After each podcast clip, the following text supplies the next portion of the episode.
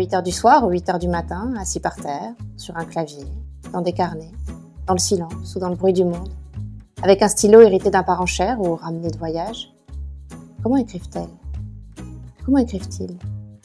En ces moments étranges où le monde semble être assigné à résidence, que reste-t-il sinon écrire Dans les rituels, un nouveau podcast proposé par Cinevox, j'ai eu envie de demander à des auteurs et des autrices belges de lever le voile sur cette activité mystérieuse. Quelle place l'écriture prend dans leur vie et dans leur quotidien? Et vous, Delphine Lérissé, comment écrivez-vous? Cinevox. Bonjour Delphine Lérissé. Qu'est-ce que vous écrivez en ce moment? En ce moment, j'écris une comédie. J'en suis à cette fin de période euh, épouvantable. Je vais enfin rentrer dans la chouette période. Je suis en train de finir cette espèce de séquencier, mais ça va. J'écris euh, une série de six épisodes historiques avec euh, Joanne Giger, qui est scénariste, qui a travaillé avec moi sur Le milieu de l'horizon, et l'auteur de la BD qu'on adapte, qui est Camille Rébété. Et j'écris un projet de science-fiction avec des adolescentes en bande dessinée. J'avais commencé à faire une bible pour faire une série et finalement je me suis dit ah non en fait ça, va être beaucoup trop long, trop chiant, trop d'argent, trop d'enjeux. J'avais très envie de faire ça et donc je me suis dit euh, la bande dessinée c'est plus immédiat. Donc vous voyez ces trois projets là, je passe de l'un à l'autre euh, avec des casquettes un peu différentes, des enjeux aussi un peu différents. Je peux bien me torturer à chaque étape pour chacun. Vous vous souvenez du premier scénario que vous avez écrit? La première fois que j'ai écrit, pour le cinéma en tout cas, c'était dans le stage que j'ai fait de direction d'acteur avec Frédéric Fontaine. Ça date de 2005. J'ai proposé des espèces d'impro pour des actrices. Il n'y avait que des filles dans ce stage. C'était pas vraiment du scénario, c'était plutôt des propositions de jeu, comme des mini-traitements comme ça, des émotions à traverser. Et puis ça devient euh, une histoire, tout seul en fait, puisque c'est de l'action, donc c'est potentiellement du scénario, potentiellement euh, du cinéma. Et la première fois que vous avez écrit tout court? Euh, ah là là, bah c'est le, journal intime. J'avais reçu, euh, je crois, pour mes 9-10 ans, un journal avec un cadenas. J'écrivais euh, des trucs sur ma sœur, euh, sur mon frère, qui me faisait chier, je sais pas quoi. J'écrivais des gros mots, et puis je refermais bien mon cadenas, et voilà, le, le défouloir. Après, j'ai continué. Je fais souvent ça quand j'arrive pas à écrire. J'écris automatique à la main ou dans un document que j'espère personne ne lira jamais dans mon ordinateur, où j'écris du, défouloir. Mais ça commence par là, ouais. Cette espèce de besoin de cracher quelque chose. Une émotion, toujours pareil. Est-ce que vous écrivez souvent? Euh, Je trouve pas assez souvent. Ça dépend des périodes. J'ai des périodes où c'est vraiment nécessaire parce que je, je dois produire de l'écriture pour ensuite faire un, un, film. Et aussi quand je suis en vacances, parce que j'aime pas trop les vacances. J'ai souvent un projet ou deux euh, en cours en vacances. Et, euh, j'ai aussi vachement des carnets. Des fois, je me dis, euh, tiens, je vais écrire un, roman ou un récit ou un essai. Et puis en fait, je pense que je le ferai jamais parce que c'est vraiment tellement différent de l'écriture de scénario.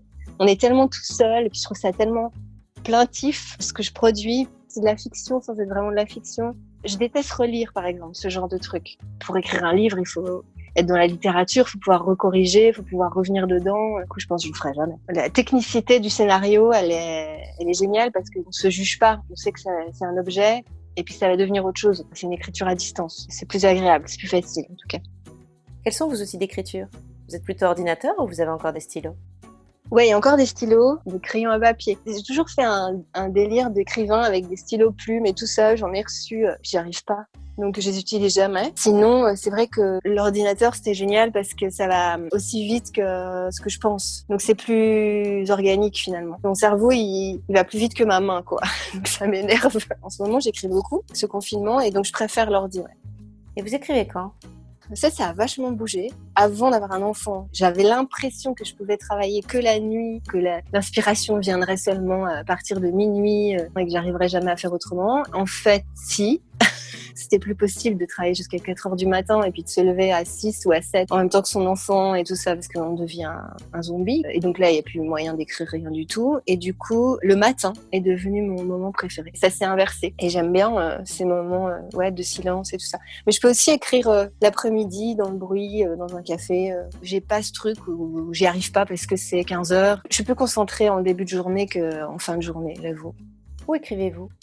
Est-ce qu'il vous faut une chambre à soi ou vous êtes plutôt au milieu du monde ah, ah ben en janvier, j'ai pris une super décision. J'ai trouvé un bureau avec euh, d'autres gens qui écrivent et, j'étais super contente.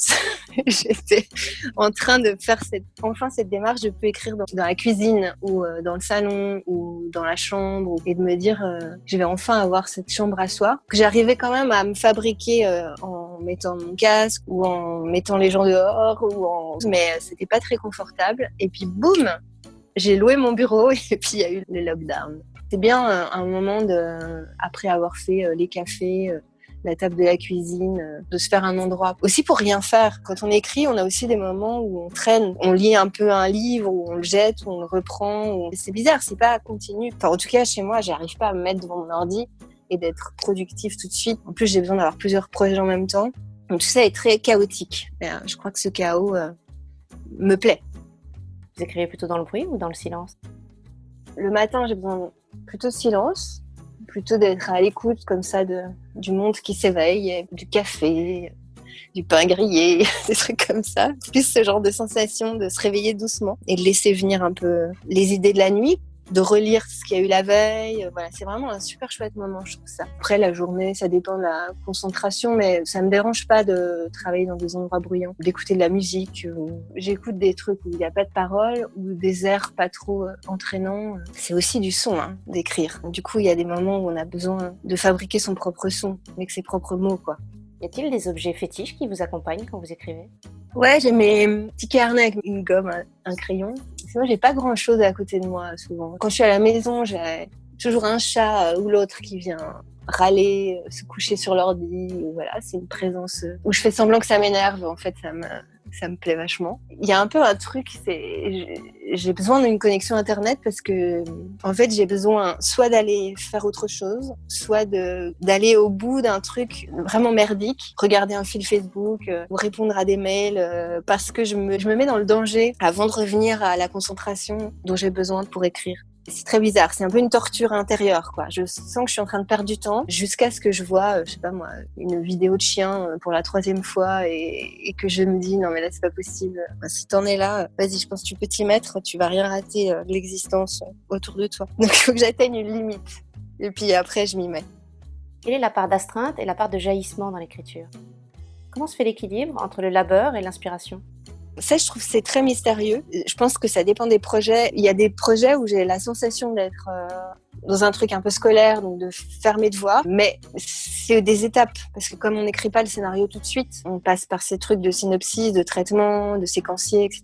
Il y a des projets dans lesquels je me sens très à l'aise dans écrire un résumé ou écrire un dossier avec des notes d'intention et tout ça. Ce qui va me demander des efforts, c'est les scènes dialoguées, mais il y a des projets où c'est l'inverse où je vais intervenir sur des dialogues et puis je vais avoir une, des jaillissements euh, simples parce que tout est déjà là et que c'est que du plaisir et tout ça. Et puis il y a tous ces, tous ces moments dans les projets où les choses évoluent, on doit tuer des personnages, on doit revenir en arrière, on doit revenir du séquencier, revenir au traitement, qui sont quand même des étapes d'écriture aussi assez techniques et puis moi je trouve assez pelantes parce que quand on a une idée puis qu'on a envie de raconter quelque chose, qu'on a cette nécessité fabriquer ces documents pour les producteurs, pour euh, financer le film et tout, des, fois c'est lourd. On a l'impression de faire ses devoirs euh, comme à l'école. Ces périodes-là sont plutôt de la torture, euh, mais on sait qu'on doit passer par là. Et puis il y a d'autres moments dans l'écriture du, scénario où ça devient vraiment l'objet qu'on va bientôt tourner, où on a un collaborateur ou une collaboratrice super. Ça devient plus du ping-pong et on reçoit les dialogues, on est super excité le matin de les lire, de les retravailler, de les renvoyer. Je crois que hum, pour les scénaristes, en tout cas, c'est super parce que chaque étape est très différente. Le scénario, ça, se travaille vraiment par à coup. On fait lire un truc, on, a un retour, ça va pas, c'est pas clair, on recommence. Maintenant, je me connais mieux dans le processus. Donc,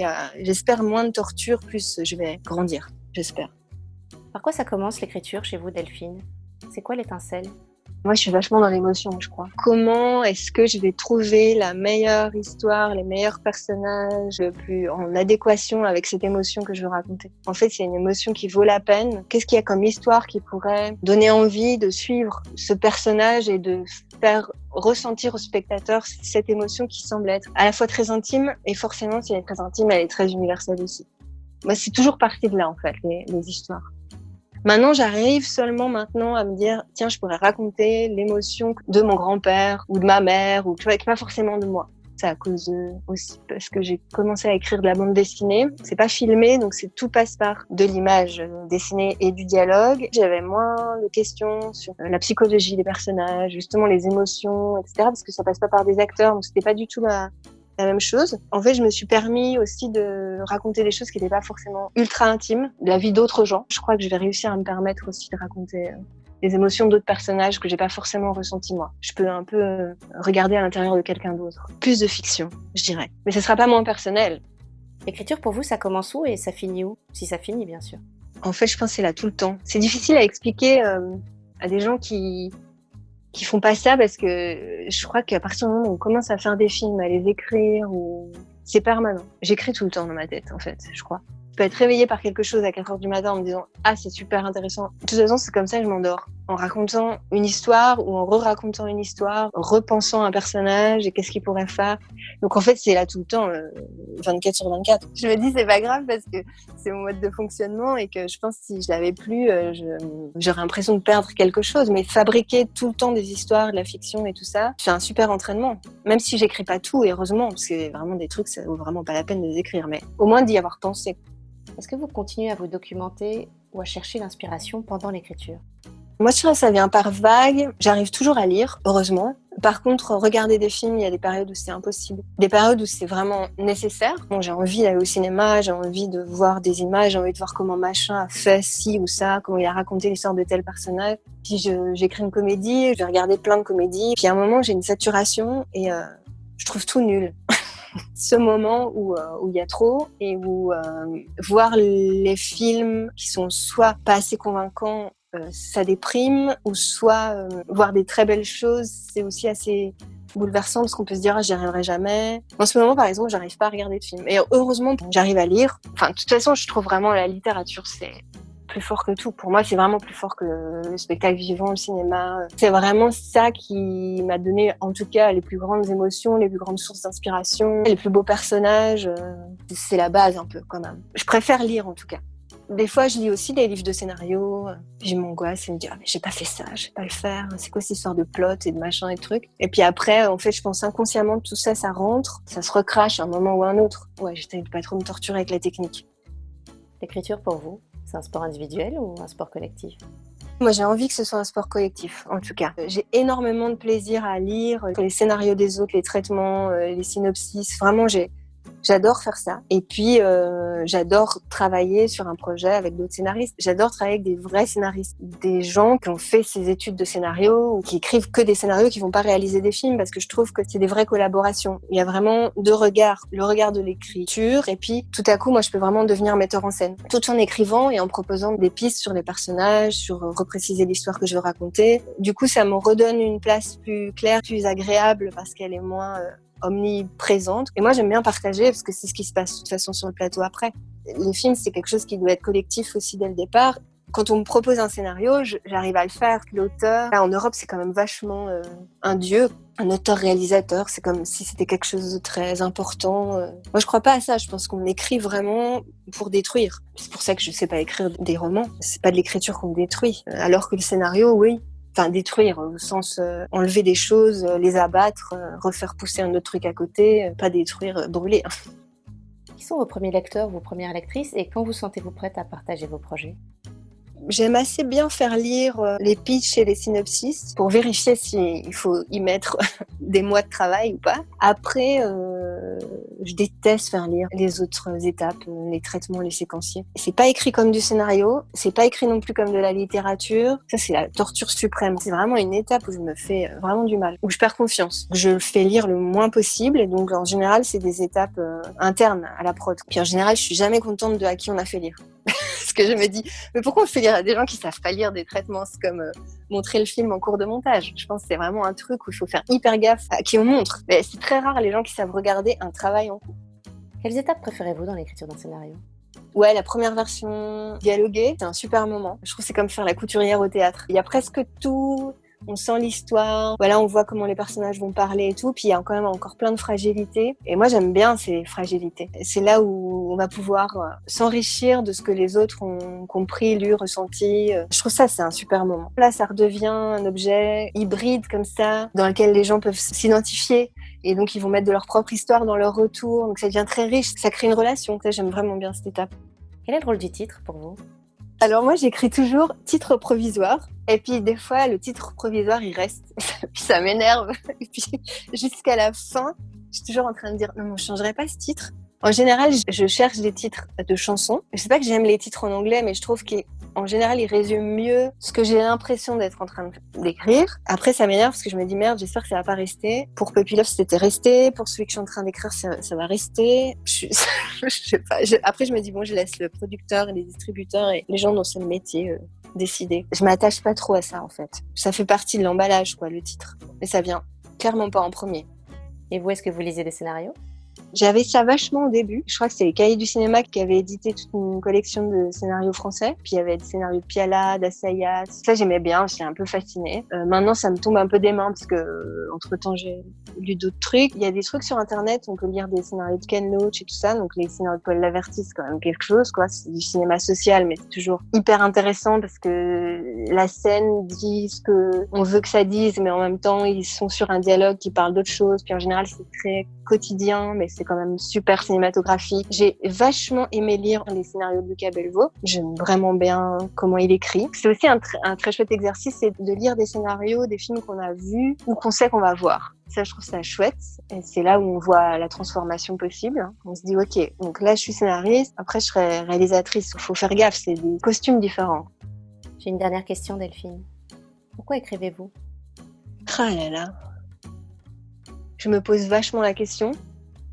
Surtout que c'est très présent depuis des années, voilà. Et je, en fait, je sais pas répondre à pourquoi, mais je me suis dit juste euh, accepte d'avoir besoin. J'ai besoin euh, des histoires, vraiment, je crois, j'ai besoin. Je pourrais pas ne pas le faire. J'ai l'impression que je suis tellement entreprise comme ça par des, des scénarios, dans le réel euh, ou pas, que si jamais je le faisais plus, je sais pas ce que je ferais de tout ce truc qui me traverse. Je pense que je deviendrais un peu zinzin. Donc, c'est une nécessité absolue. Je sais pas, ou bien il faudrait que je fasse quelque chose. Euh, peindre. Peut-être euh, si je j'écrivais pas, je, je ferais ça, la peinture ou un truc euh, manuel ou un truc très physique pour me défouler de tous ces bidules. Je serais bûcheron. Il faudrait beaucoup d'énergie dépensée en tout cas. Donc non, je pense que c'est absolument nécessaire. Je sais vraiment pas pourquoi, mais mais tant pis, je répondrai peut-être jamais à la question. Mais j'aime ça, j'ai de la chance d'avoir trouvé ce qui me plaît. Merci à Delphine et d'avoir joué le jeu des rituels, et merci à vous de les avoir écoutés. Si vous les avez aimés, n'hésitez pas à vous abonner et à nous mettre plein de belles étoiles et de pouces levés. À bientôt pour le prochain épisode.